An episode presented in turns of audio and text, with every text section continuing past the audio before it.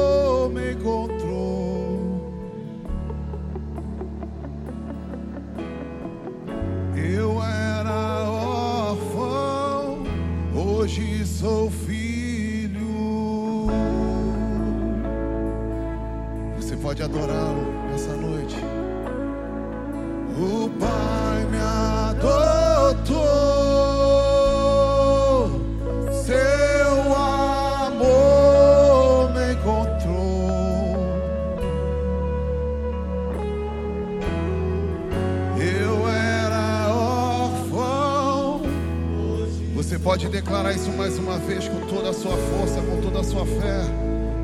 Vamos declarar isso bem forte para todo o céu e inferno vir. O Pai me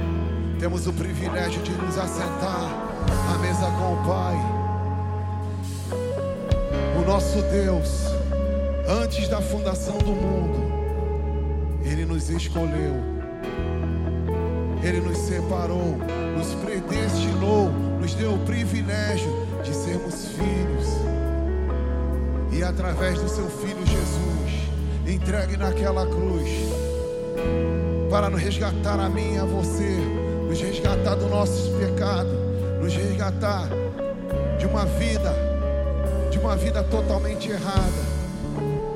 Ele, com a sua graça e sua misericórdia, seu profundo e imenso amor, entregou o seu filho, mesmo sem merecermos, para morrer por mim e por você. E João vai dizer que ele veio para os seus, mas os seus não os receberam.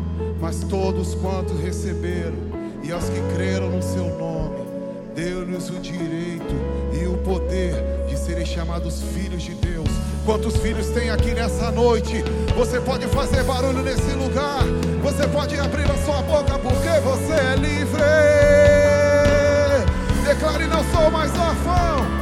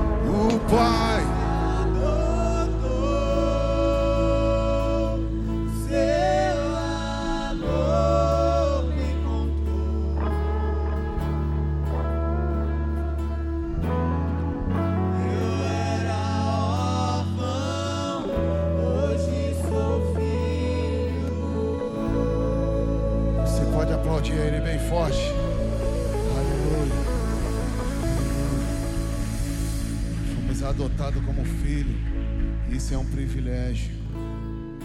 É um privilégio. Quantos queriam estar aqui nesse lugar de honra? Quantos que estão no império das trevas, que estão cativos, queriam estar aqui nesse momento, assentado à mesa do Rei? E eu e você nós temos esse privilégio. O Senhor disse em Sua palavra que Ele amou o mundo de tal maneira que Ele deu o seu único filho, para que todo aquele que nele cresça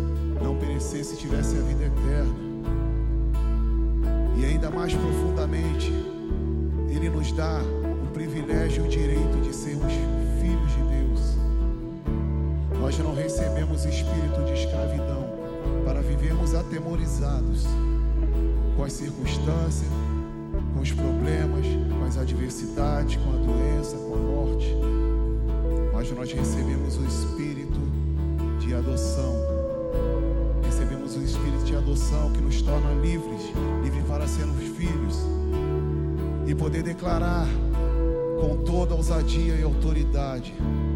E esse mesmo espírito testifica com o nosso espírito que nós somos filhos. Nós somos filhos de Deus.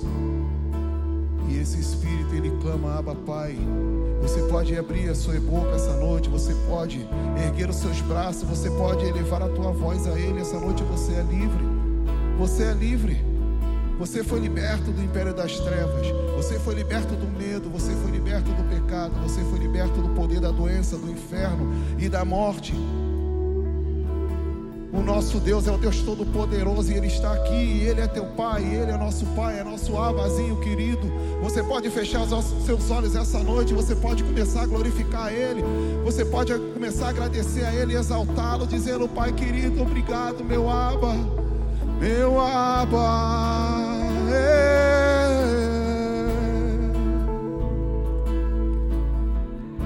O medo já se foi seu imenso amor lançou fora todo medo. O medo já se foi. O amor perfeito fora o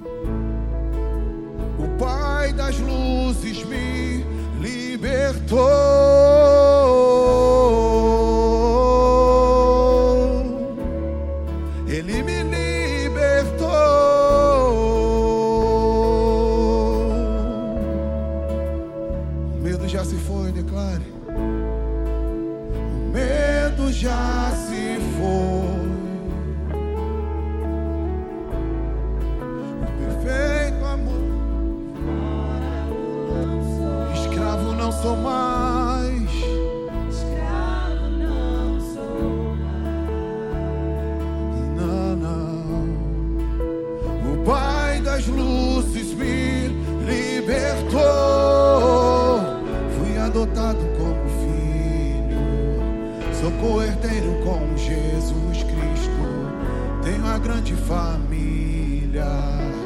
Batizados por teu Espírito. Fui adotado como filho. Vamos, vamos! Sou coerdeiro com Jesus Cristo.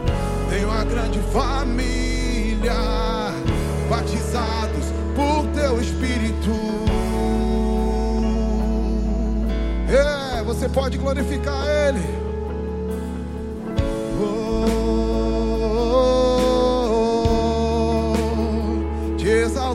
Exaltamos.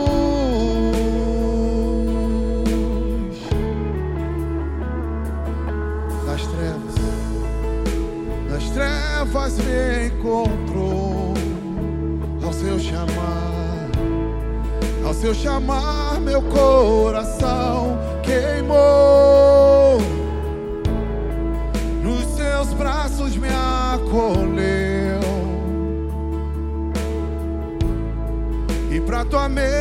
você me levou.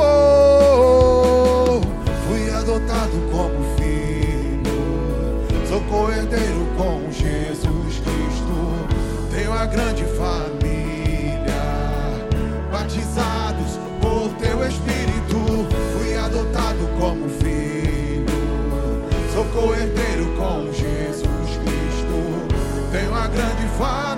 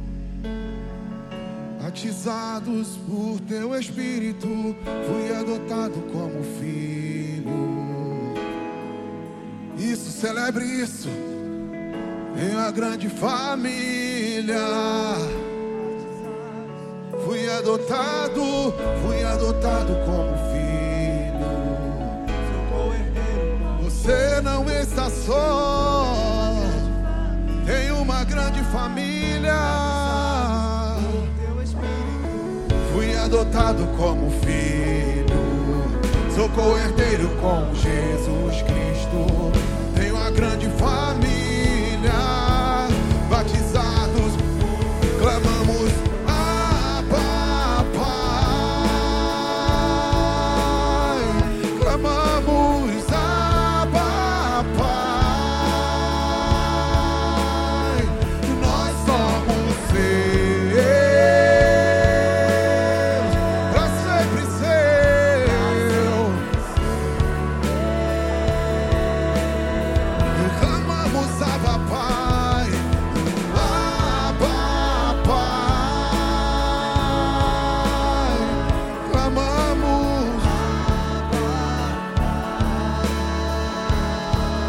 Oh.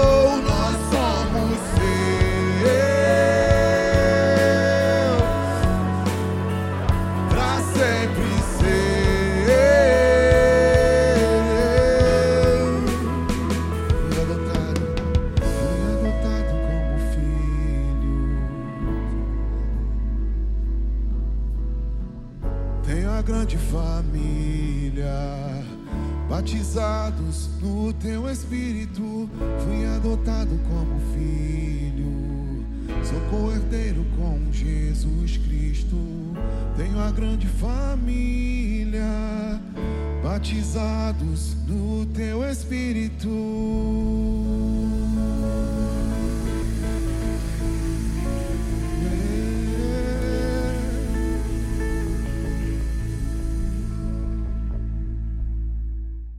Agradeço ao pastor Ivelto, pastora Fabiana, que nos franqueiam nessa noite. Oportunidade, é privilégio. O apóstolo Paulo fala que é privilégio. Né? O ministério em si. Nós declaramos, eu declaro minha gratidão, pastor Ivelton, reconhecimento.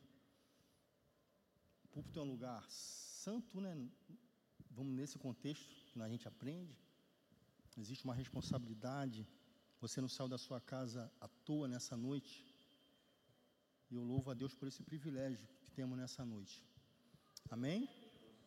Isaías 49, versículo 14. Mas Sião diz: O Senhor me desamparou, o Senhor se esqueceu de mim. Mas Sião diz, novamente, repita, bota o, o 14, deixa eu repetir. Mas Sião diz: O Senhor me desamparou, o Senhor se esqueceu de mim. Versículo 15: Acaso pode uma mulher esquecer-se do filho que ainda mama, de sorte que não se compadeça do seu filho, do filho do seu ventre? Mais ainda aquele, mais ainda que, que esta viesse a se esquecer dele, eu, todavia, não me esquecerei de ti. Eis que nas palmas das minhas mãos te gravei. Os teus muros estão continuamente perante mim. Amém? Feche os seus olhos. Pai eterno, em nome de Jesus, nós louvamos o teu nome, declaramos, Pai, a tua soberania, o teu poder, glória, honra, riquezas, poderes ao Senhor nessa noite. Que teu Espírito pare em nossa mente, nosso coração, preparando essa terra que é boa, o nosso coração, para que receba com alegria a tua palavra. A tua palavra ela tem o poder de transformar, regenerar, a tua palavra tem o poder de vivificar, e nós declaramos isso na vida dos teus filhos, é a tua igreja reunida, e aonde, meu Deus, há comunhão do corpo, o Senhor ordena bênção e vida, ordena bênção e vida nessa noite. Já sentimos a tua presença desde o momento que entramos neste lugar e que ela permaneça até o lugar onde essas portas forem fechadas. A tua presença nós declaramos nesta noite em nome de Jesus. Amém? Repita comigo assim: Deus não se esqueceu de mim. Oh, aleluia. Fala para alguém que está ao seu lado assim: Deus não se esqueceu de você. Isso é muito interessante. Por quê? Porque nós vemos um clamor de Deus. O livro do profeta Isaías é um livro de restauração. É interessante ver como é que Deus, a, a multiforme sabedoria de Deus, pastor, na igreja, né, com- como o Senhor conduz, os, os irmãos que estão aqui nesse altar conduzem, e Deus, Ele vai falando, e as palavras elas vão se entrelaçando, e elas vão gerando e, e montando né, uma fé, elas vão gerando fé no nosso coração. Pastor, exorta, né? Cuidado, domingo, poderosa palavra, exorta. Aí tem um irmão que vem aqui, traz uma palavra de amor, né? Adriene chora, né? A gente sente o amor na palavra. E tem outros irmãos que vêm aqui e são abençoados, né? E Deus trouxe algo no meu coração nessa noite. Deus trouxe uma palavra de consolo para você nessa noite. Amém? Então a sabedoria de Deus nessa noite pela palavra é uma palavra de consolo. Quem além de mim está precisando de ser consolado pelo papai aqui nessa noite? Levanta a mão e fala assim: Eu preciso. A gente sempre precisa. A gente vem aos cultos, a gente recebe palavra, a gente recebe a palavra profética, a gente se envolve com isso, né? Mas às vezes nós temos algumas experiências fortes e que marcam a vida da gente, do cristão, porque todos aqueles que professam a fé e são de Cristo, eu, eu, eu sempre oro isso e falo assim: a nossa maior desejo é andarmos segundo a vontade de Deus, é vermos a mão de Deus, é vermos, é, é- é conversarmos com Deus, é falarmos e ouvirmos. Mas você já reparou que tem um tempo que a gente não ouve a voz de Deus? Tem um tempo que parece que Deus se cala. E esses tempos nos confrontam por causa da nossa fé, por causa da nossa religião, né? Por quê, pai? Porque a gente sempre acredita, a gente sempre, a gente cresceu, o pessoal mais das antigas, cresceram aprendendo, e você entra na igreja, você aprende que Deus ouve, que Deus responde, que Deus ouve, que Deus responde. Então, nós somos preparados para ouvir a voz de Deus. Nós somos preparados para ter esse, esse, esse contato com Deus. Né? O homem tinha no início, mas o pecado veio, quebrou, e através de Jesus Cristo, Jesus Cristo religou de novo, nos, nos reconciliou, nos adotou. Hoje nós somos filhos de Deus. Então, mas a, a didática de Deus de treinar a gente, de falar com a gente, de, de, de nos adestrar, ela vai muito mais do que essa conta de um mais um igual a dois. Para a gente, Deus usa uma, Deus usa uma aritmética, uma álgebra, Deus usa uma raiz que eu nem sei calcular esse negócio. Você não entende a didática, porque nós estamos preparados para tudo dar certo. Nós fomos preparados para que tudo vá dentro dos seus conformes. Mas quando Deus decide, quando Deus decide silenciar, quando Deus decide nos provar, como é que se encontra o nosso coração? Por que, que eu digo isso? Porque é nessas horas que a gente vai olhar e a gente vai dizer: Deus se esqueceu de mim. Quantos estão aqui nessa noite? Podem estar aqui nessa noite, que devem, estão na igreja, é o que eu falei, estão na igreja, estão nos cultos, estão recebendo palavra, mas olham assim, parece que Deus esqueceu de mim. Por quê? Porque tem alguma situação que ainda não se concretizou, tem alguma promessa que não se cumpriu, tem, algum, tem algo que você deseja muito, ora muito, busca muito e ainda não se materializou, e você parece que Deus se esqueceu de mim. Aí você olha para um lado, você olha para o outro, há uma comparação que isso aí é, é, é, não, é, não é certo, mas existe, você olha e compara e fala, meu Deus, tá, age ali, age aqui, age aqui, mas não age em mim, aí você vai olhar e vai assim: Deus esqueceu de mim. Eu tenho uma boa palavra para você, logo no início. Isso não é pecado. Você não está errado se for a, a, sua, a sua condição hoje. Existem três tipos de classes: aqueles que estão vivendo isso hoje, aqueles que já viveram e aqueles que viverão. Porque vão viver. Porque isso faz parte da didática de Deus, do treinamento. Deus às vezes deixa a gente andar debaixo de uma palavra e deixa a gente andar. Isaías está falando, Deus está falando através do profeta Isaías, que Deus está vendo, que as pessoas, né, que o povo Israel está falando que Deus esqueceu da gente. Ele está falando, como é que pode? O amor de Deus, Deus comparou o amor dele com o amor de mãe. E amor de mãe não tem, não tem, não, não tem comparação com o amor de mãe. Ele fala assim: é, vê uma mãe, ela gera, ela carrega nove meses, ela, ela vive a vida da criança. Né? Pode uma mãe que tem um processo de se esquecer do filho? Não tem. Deus está falando assim: uma mãe não esquece hipótese alguma do filho, mas, tem, tem exceção, né? mas se esquecer, aí ele se compromete comigo, com você. Eu nunca me esquecerei de você. Oh, aleluia. É isso que permeia a nossa fé, porque Deus nunca vai se esquecer de nós. Aí o contexto vai dizer, o restante do versículo, que Deus tem o nosso nome gravado na palma das mãos dele, que Deus tem o teu nome gravado na palma das mãos dele. Você pode virar para esse irmão que está aí, falar assim, meu irmão, vai esquentar, fala assim, vai esquentar, fala assim, e já começa com a palavra, fala assim para ele, ó, o teu nome está gravado na palma da mão. Isso é demais. Como é que ele pode? Como é que ele pode esquecer se o teu nome está lá? Todo dia Deus vai olhar, ô, oh, está aqui. Ih, o Júlio está aqui, ó. Meu Deus, tem misericórdia desse menino. Deus olha o teu nome e fala, Jesus, anjo, vai lá, porque está bravo para ele, vai ter misericórdia desse menino. Por quê? Porque ele olha. Logicamente, uma, é uma linguagem, né? A Bíblia é escrita de diversas linguagens, mas é para a gente entender que não tem como Deus esquecer, porque você está gravado na palma da mão dele. É com a mão que ele abençoa, a mão da autoridade, a mão da bênção. Você está escrito na mão que abençoa. Ele olha para você e fala assim: não tem como abençoar. Oh, aleluia. E para confortar o nosso coração, eu vou para um exemplo radical de que isso acontece. Mateus 27, 46, olha só comigo. Por volta da hora nona, clamou Jesus em alta voz, dizendo: Eli, Eli, lama sabachthani, o que quer dizer, Deus meu, Deus meu, por quê? Eu estou falando de Jesus, o Filho de Deus. Jesus está na cruz, e é a mesma coisa que acontece comigo e com você. Quando o negócio está ruim, a gente entra num tempo de angústia muito forte.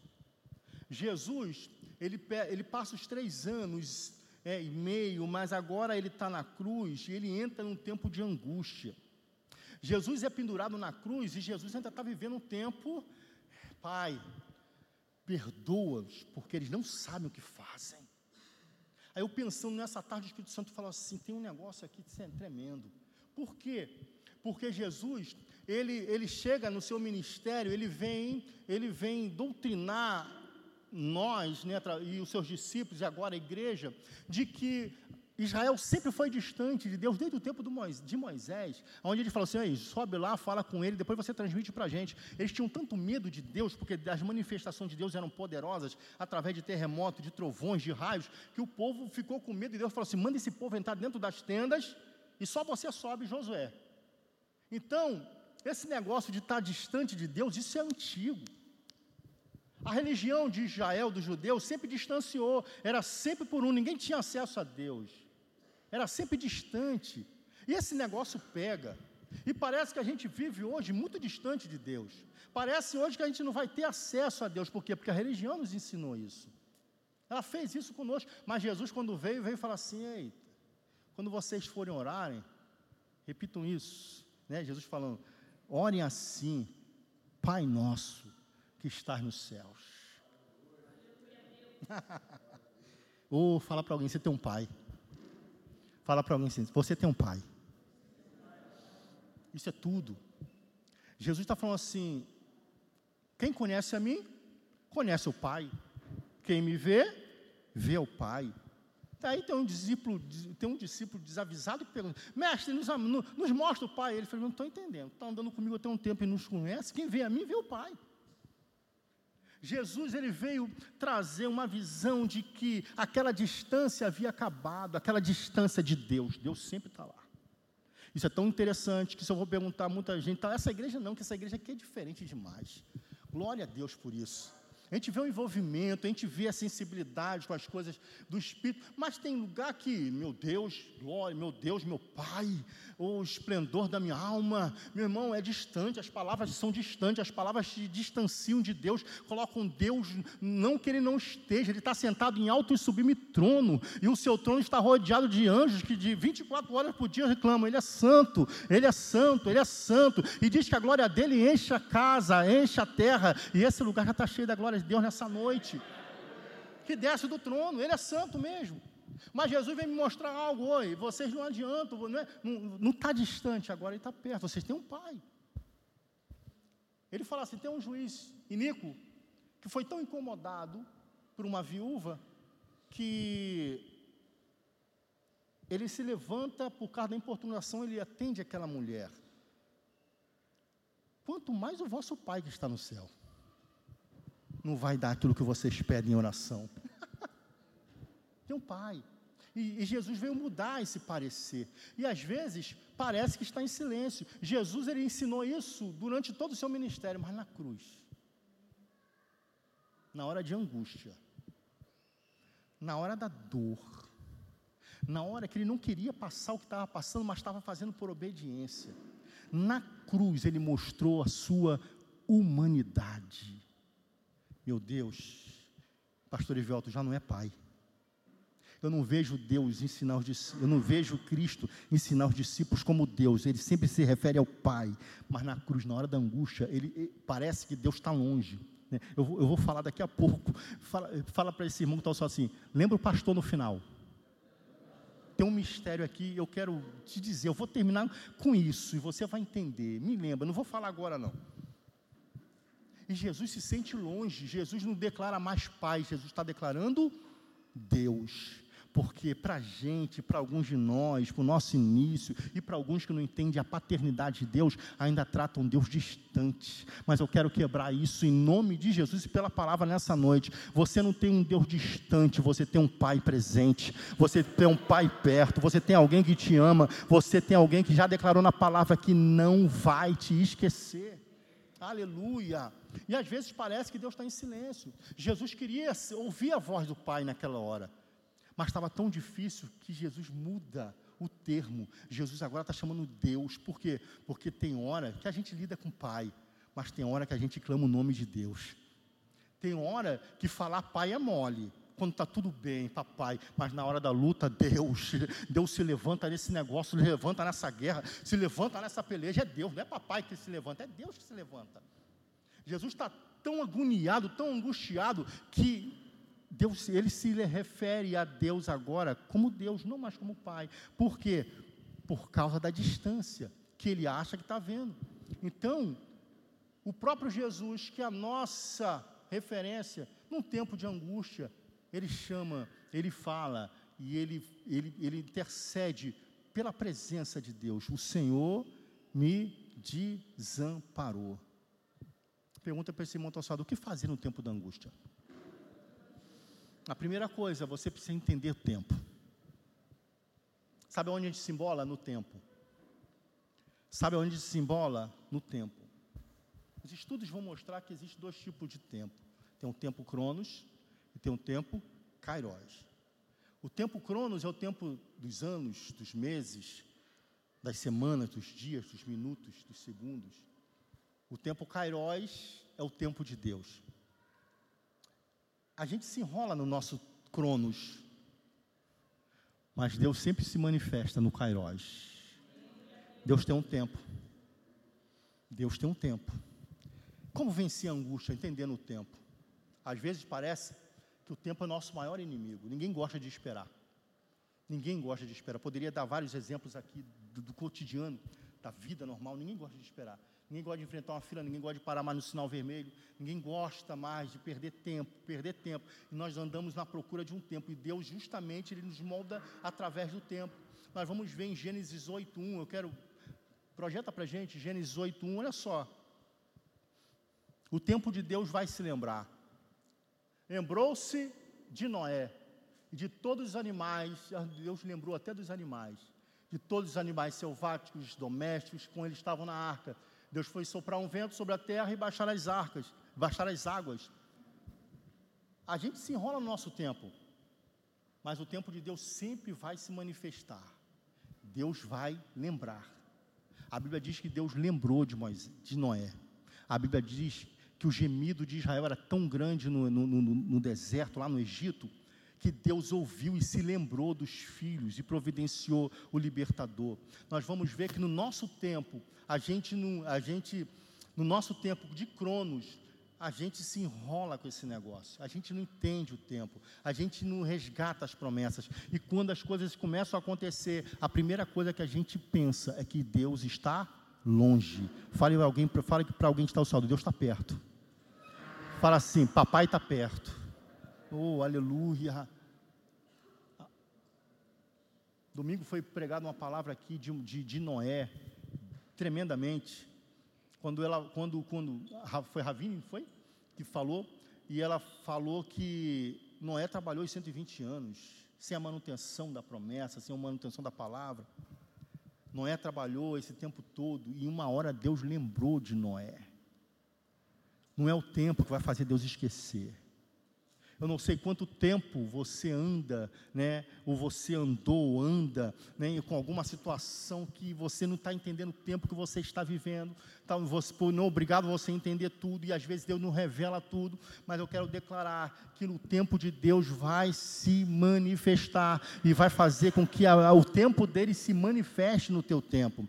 O tempo de Noé foram 120 anos. Ele lidou com 120 anos, mas no tempo de Deus se manifestou dentro do tempo dele. 430 anos foi o povo perecendo no Egito. Gemiam, choravam, clamavam, e de repente Deus se lembra do povo, ouve o gemido do povo. Ou eu quero profetizar sobre a sua vida, independente do tempo, independente das pressões da vida, independente dos desgastes, da angústia. Deus vai manifestar o Kairos, Deus vai manifestar o tempo dele. Eu quero declarar, meu irmão, nessa noite, em nome de Jesus, que Deus vai conectar o tempo, o tempo vão se entrelaçar e Deus vai manifestar a glória dele na sua vida de forma sobrenatural. Porque foi isso que aconteceu com os homens de Deus. Abraão, 23 anos, Cronos. Em 23 anos, Abraão errou, Abraão questionou, Abraão tentou dar o seu jeito, mas enquanto eu estou andando, eu estou aprendendo. Você não é obrigado a acertar tudo, mas quando você erra, você reconhece quem está no controle, aí você continua. O pecado não é, o erro não é errar, o erro é continuar no erro. e quando você entende isso, você está entendendo o tempo. Abraão está andando 23 anos, e durante esses anos, Deus não fala, Deus, Deus fica quase 15 anos sem falar com Abraão, e Abraão começa a ficar nervoso, angustiado, porque quem que não quer ouvir a voz de Deus? Deus, quando se manifesta, ele vem e, e repromete aquilo que já havia falado. 23 anos. Deus fala assim: meu amigo, 23 anos andando, Deus fala: Abraão é meu amigo. Tem gente que quer ser amigo logo na primeira, no primeiro encontro. Abraão, Deus fala assim, anda 23 anos, e no 23 ano ele fala: Abraão é meu amigo. O que eu faria sem avisá-lo, sem comunicá-lo? Durante 23 anos, Abraão aprendeu. Eu quero, eu quero que você entenda isso. Nesse tempo, o teu tempo, a tua vida, o teu dia a dia, a tua trajetória, os teus projetos, meu irmão, a tua vida espiritual, a tua vida com Deus, dentro da família, profissional. Meu irmão, entenda o tempo de Deus. Entenda o tempo que você está vivendo nisso. Ah, mas tá, o tempo de Deus vai, vai se atrelar ao teu, o tempo de Deus vai atravessar o teu caminho de forma sobrenatural. Não era para hoje, mas o tempo de Deus antecipa. Não era para hoje, mas o tempo de Deus, ele vem, entra na tua vida. De repente, Abraão está lá. Abraão, quando encontra o anjo, Abraão está sentado na, na tenda, na frente da tenda, no maior calor do dia. Então a Bíblia, quando ela vai falar sobre alguns termos, você precisa refletir. No maior calor do dia, ninguém está fora da tenda, está todo mundo dentro da tenda. Mas o problema de Abraão está dentro de casa. Talvez alguns de nós estejamos enfrentando problemas dentro de casa. E o sol dessa angústia, o sol desse problema, está queimando a cabeça. Abraão está sentado porque dentro de casa não tinha mais condições, não tinha por quê? Por causa do problema de sala, e você sabe qual é. De repente vem três anjos. Ele oferta. Abraão, um homem de altar, um homem de, um homem de oferta, de sacrifício, ele oferta, ele recebe bem, ele é um bom hospedeiro, né? ele, ele, ele entra, ele vem com aquele povo, os três anjos sentam, comem, e no final ele fala assim: daqui a um ano, Sara terá a criança nos braços. Depois de 23 anos, dá para desviar, não dá não, Adriano? A promessa não acontece? Abraão não desvia.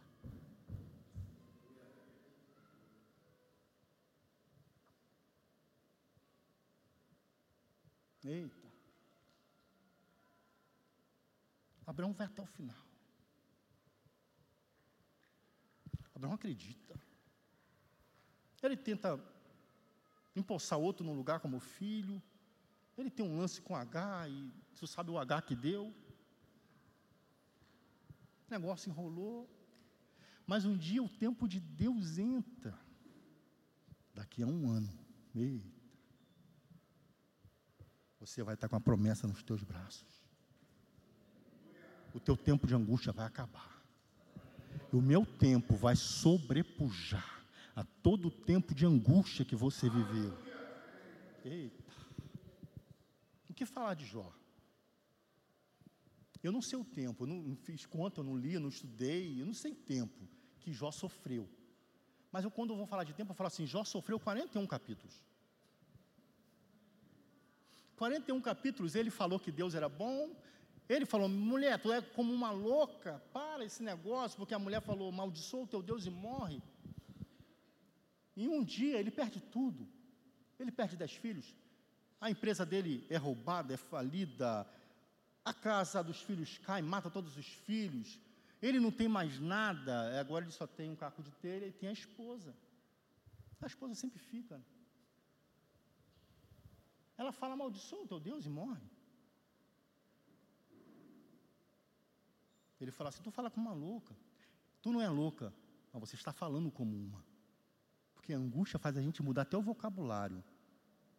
No tempo da luta, da prova, a gente muda até. E Jó passa.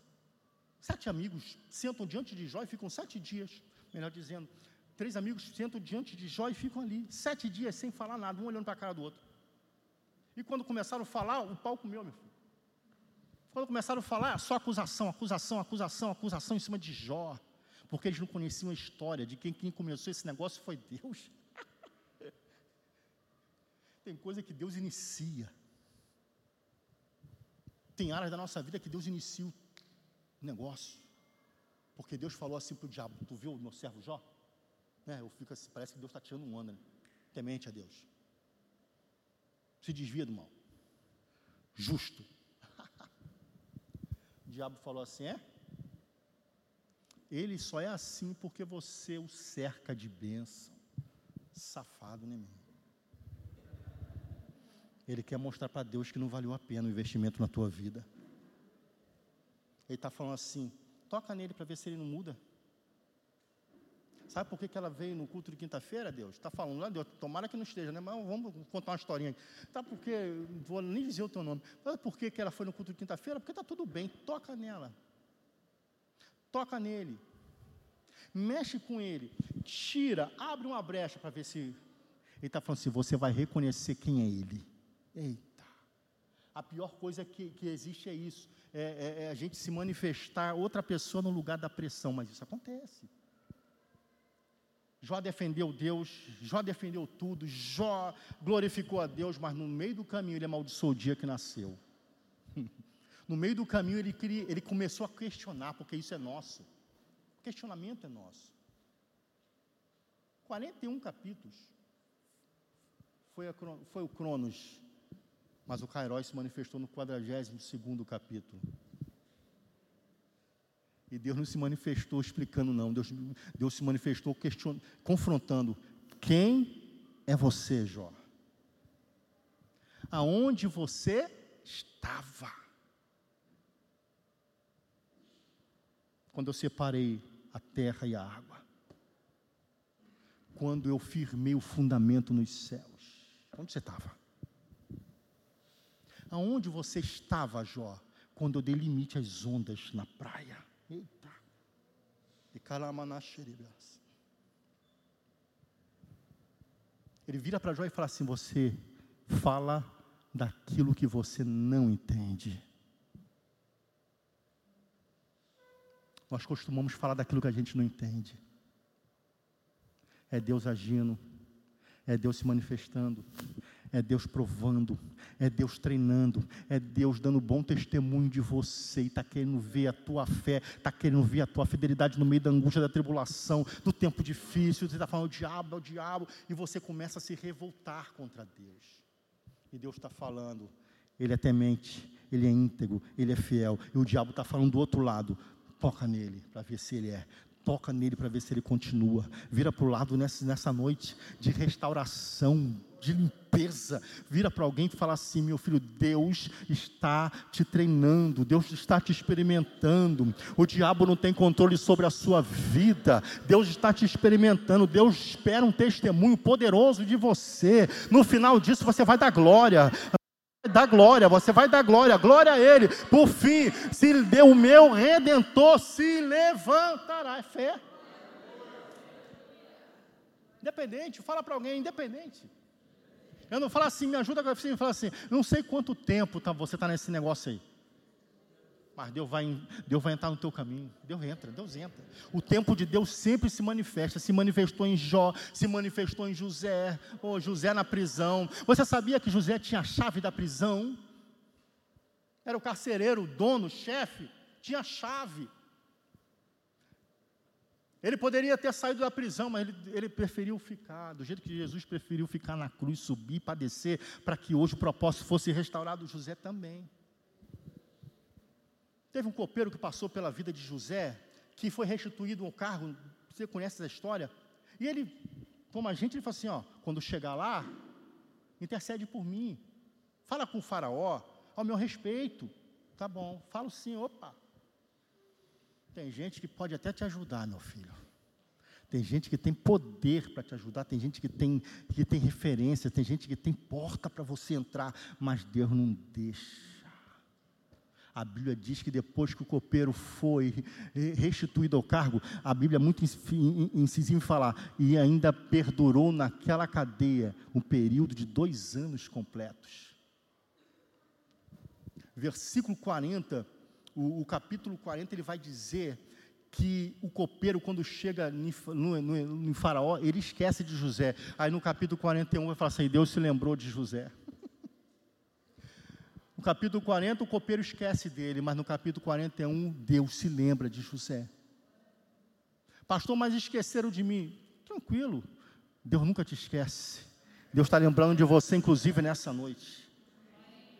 Deixa. É melhor Deus se lembrar. é melhor Deus se lembrar. José, ele viveu essa experiência. O que falar de Davi, né?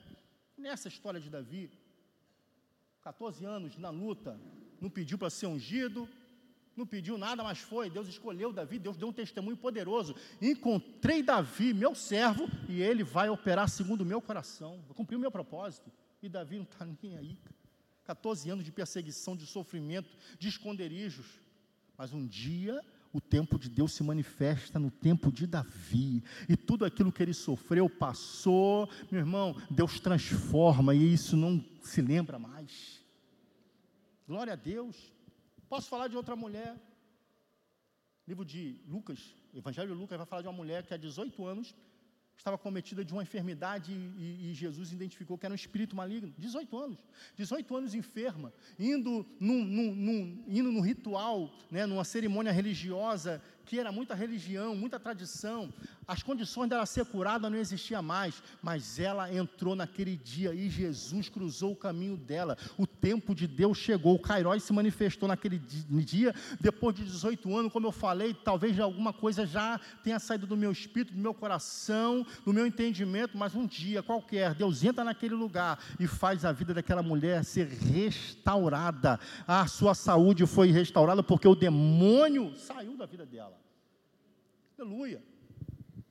O livro de João vai falar de um homem que estava 38 anos, eu estou falando de tempo, 38 anos sofrendo, esperando uma água se mexer, e ele sem condições alguma de se locomover. Mas depois de 38 anos, quem fala para Jesus que ele estava ali? Jesus só chega para ele. Aquele homem tem um encontro com Jesus, e Jesus muda a história daquele homem depois de 38 anos. Eu acho que não tem ninguém sofrendo, passando, vivendo. 38 anos.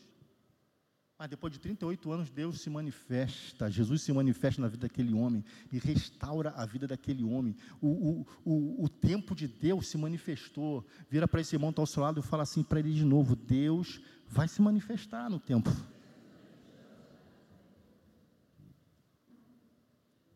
Oh, aleluia. Mulher do fluxo de sangue, 12 anos. Um dia ela fala assim, e a Bíblia diz assim que, sabendo ela que Jesus ia passar, ela decidiu tocar em Jesus. Decidiu tocar em Jesus. Apenas um toque. Doze anos de história ficaram para trás, de sofrimento, de desgaste, de dor. E a partir daquele momento, Deus deu um testemunho: vai em paz, porque a tua fé te salvou. Vai em paz. Vai ter gente saindo dessa noite em paz no espírito. Tem gente que entrou debaixo de uma guerra, de uma luta, de uma pressão, e Deus te trouxe aqui também nessa noite para te dizer: você vai sair daqui em paz, porque a tua fé nessa noite vai te salvar. Oh, aleluia! Apenas um toque. Repita bem alto, levante a sua mão e repita: Eu estou apenas um toque do meu milagre. Eu estou apenas um toque do meu refrigério. Segura essa palavra. Tem que ter uma expectativa. Esses homens de Deus tiveram uma expectativa. Onde tem expectativa, o milagre se manifesta. O tempo de Deus se concretiza, porque tem uma expectativa. Nós corremos o risco de nos acomodar naquilo que já está, porque depois de 12 anos, de 18 anos, de 14 anos, de 13 anos, de 23 anos, a gente se acomoda. Mas Deus se manifesta para tirar a gente do, do, do, da acomodação e começar a fazer você caminhar, correr, avançar. Fala para o irmão que está ao seu lado, me ajuda nessa noite, fala assim: Deus vai te dar pés como corça para correr rápido, correr na frente. Oh, aleluia! Não é o tempo. Aí a gente começa acomodado, a gente vai começar a falar que não é mais vontade de Deus, a gente vai começar a se sentir injustiçado. E um dos piores venenos que existe é quando o diabo começa a plantar na nossa mente que nós somos injustiçados. Porque quando ele planta na mente que você, o que está passando, você, isso não deveria acontecer, que isso é uma injustiça, porque você como Jó, temente a Deus, é, é, se desviava do mal, né, ofertava pela vida dos filhos, e você aceita essa semente, o diabo ele está falando e está colocando você contra o caráter de Deus. Está falando, ele não é fiel para manter. Ele não é fiel para te manter. Ele não é fiel para te levar. Não, ele não é fiel. Então, duvida mesmo. Você está injustiçado. Isso que aconteceu não era para acontecer. E aí eu entro no que nós começamos a cantar nessa noite, durante as três músicas. Declare bem alto assim: Eu não sou injustiçado. Eu sou filho de Deus. Repita assim: Eu não sou vítima. Eu sou filho de Deus. Agora me ajuda e fala para alguém: não tem vítima, nesse lugar não tem vítima, tem filho. Você não é vítima da situação, você não é vítima das circunstâncias, você é filho de Deus. Oh, aleluia. Por quê, pastor? Porque onde a expectativa, Deus sempre vai se manifestar com um milagre. Como é que eu faço para vencer esse tempo? Peça a Deus para tirar todo sentimento de abandono. Você é filho. Você é filho. Olha o que nós lemos em Isaías 49, 14 a 16. Eu não me esqueço de vocês, eu tenho o nome de vocês na palma das mãos. Nós somos enganados pelos nossos sentimentos, e sentimento nos leva à morte. Então peça a Deus, Deus, me dê graça, sabedoria para gerar sentimentos bons, para controlar os sentimentos, para não dar vazão à alma. Oh, aleluia. Por quê, pastor? Porque Isaías, que é um profeta de restauração, ele vai falar: lembra-te dessas coisas. Jacó, Israel, tu és meu servo, eu te formei, tu és meu Israel, e eu nunca vou esquecer de você. Aleluia. Quem acredita nessa palavra? Quero declarar isso aqui, eu termino. Deus vai transformar dias de vergonha em dias de dupla honra. Noé, dupla honra. Abraão, dupla honra. Jó, literalmente, dupla honra. Tanque de Betesda, paralítico, dupla honra. Mulher do fluxo de sangue, tempo, sofrimento, dupla honra. Deus vai trazer a alegria de volta, Deus vai trazer as festas de volta, Deus vai trazer o sorriso de volta, Deus vai trazer o prazer de volta. Oh, aleluia. Repita para alguém, acredita nessa noite, acredita nesse ano, acredita que você está debaixo de uma, de uma unção profética. Por quê? Porque a provisão de Deus vai transformar vergonha em honra. Aleluia. Glória a Deus. Músicos, por gentileza. Deus não esqueceu de você. Quero te convidar a ficar de pé nessa noite. É uma noite de restauração. É uma noite de se conscientizar. E orando, meditando sobre essa palavra, o Espírito Santo me liberava esse comando. Existem algumas pessoas que estarão lá nessa noite, elas precisam fazer um concerto comigo de novo. Existem pessoas que precisam se arrepender justamente por achar que eu não sou com elas. Existem pessoas que precisam reconhecer que tem um Senhor e Salvador. Eu estou falando de homens que andaram com Deus. Eu estou falando de Jesus que subiu na cruz, que é o nosso Senhor e Salvador. A sua humanidade afasta-o do Pai. E ele começa, ele perde a visão do Pai e começa a ter uma visão de um Deus. E às vezes nosso dia a dia nos afasta do Pai. E nos coloca nos questionamentos com nosso Deus. Eu vou te dizer, não é pecado mas continuar é pecado. Eles vão cantar essa canção, a primeira canção. Enquanto eles cantam, se seu Espírito me, me falou que existem pessoas que precisam se reconciliar com Deus. Mas, pastor, eu estou na igreja, eu estou trabalhando, eu estou pregando, inclusive hoje. Ele não, não é isso, é, reconcili- é se reconciliar no espírito com Deus. Gente- o nosso tratamento com Deus é, é no espírito, não na religião, não só no nosso serviço. E nessa noite, eles vão cantar. Eu quero deixar vocês à vontade. Vir aqui à frente, falar com o Pai e deixar o Espírito ministrar na vida de vocês nessa noite, porque você não sai do mesmo jeito que entrou. A angústia vai acabar, a guerra vai acabar, a confusão na mente vai acabar. Sai do seu lugar se assim você entende essa palavra. Venha falar com Deus, com o Espírito Santo. Você que tem se sentido abandonado por Ele. Você que já fala. Parece que Deus não é mais comigo.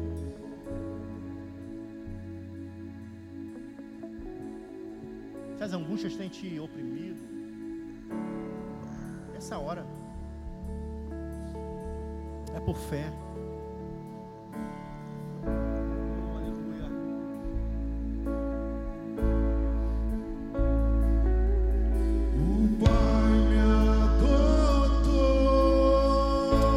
Somos filhos.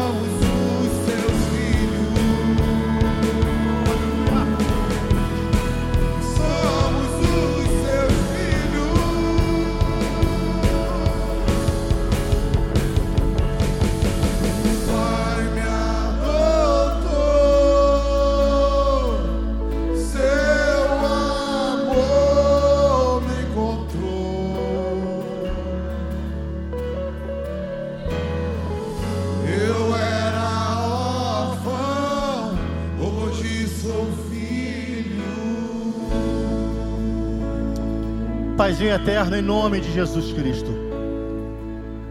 É a tua igreja que se reúne nessa noite. São os nossos, são os teus filhos. Pai, nessa noite nós queremos declarar a igreja reunida diante daquele que pode todas as coisas. Nós lhe damos uma guerra nos sentimentos, na alma. Nós lhe damos uma guerra espiritual, aonde o Senhor nos admoesta a estarmos firmes. a tomarmos a armadura de Deus, a permanecermos firmes, fazermos tudo para permanecermos firmes. E quantos têm se perdido nessa caminhada, no caminho, meu Pai, da fé, dos sentimentos, por tempos de angústias, por questionamentos, por indecisões. Pai, nessa noite nós clamamos pelo espírito de sabedoria, nós clamamos pelo espírito de vida. Nós, meu Pai, abrimos nossos ouvidos, meu Pai, espirituais e ouvimos a tua voz nessa noite, a dizer: clama a mim responder-te-ei, anunciar-te-ei coisas grandes, firmes e poderosas. Nós abrimos o nosso ouvido espiritual para ouvir o que diz a tua palavra. Eu não me esquecerei de vocês. Ainda que a mãe se esqueça, é impossível eu me esquecer. Em nome de Jesus, nós tomamos posse dessa palavra.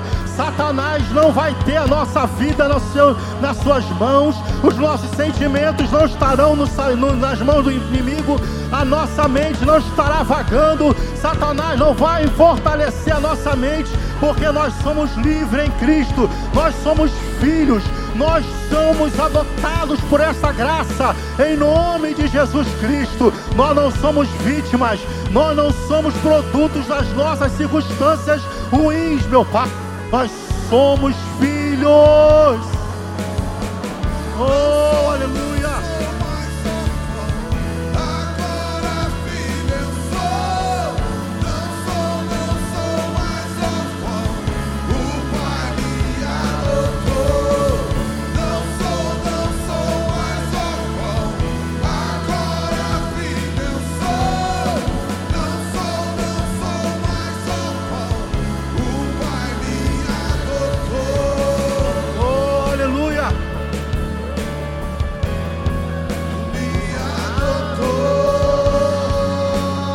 Aqui nessa noite. Tem filhos aqui nessa noite que amam o Pai. Tem filhos aqui nessa noite que adoram o Pai. Oh, aleluia.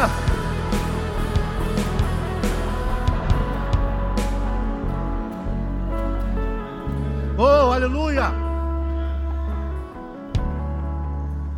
Os irmãos estão sendo ministrados aqui, você que está no banco, nas cadeiras. Declara isso bem alto porque você, Deus vai te usar para declarar isso para alguém daqui a pouco. Fala assim comigo, bem alto, igreja. O tempo da honra está entrando na minha vida hoje.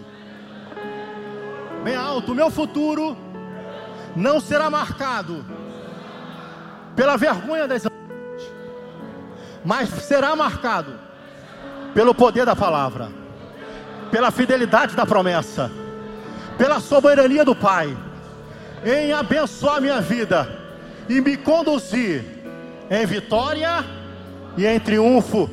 Quem dá um glória a Deus bem alto. Oh, aleluia. Agora vira para alguém, pega na mão de alguém nessa noite, pega na mão de alguém, rápido para a gente terminar. Pega na mão de alguém e olhando para ele você vai declarar isso. Vai grupo aí de três, quatro, dois, fica à vontade. Você já recebeu, está cheio. Então fale para alguém assim: o tempo da honra está entrando na tua vida hoje. Fala para ele: o teu futuro não será marcado pelas vergonhas da angústia, mas sim será marcado pelo poder da palavra, pela fidelidade da promessa e pela soberania do meu Deus, do meu Pai, em me conduzir em vitória e em triunfo.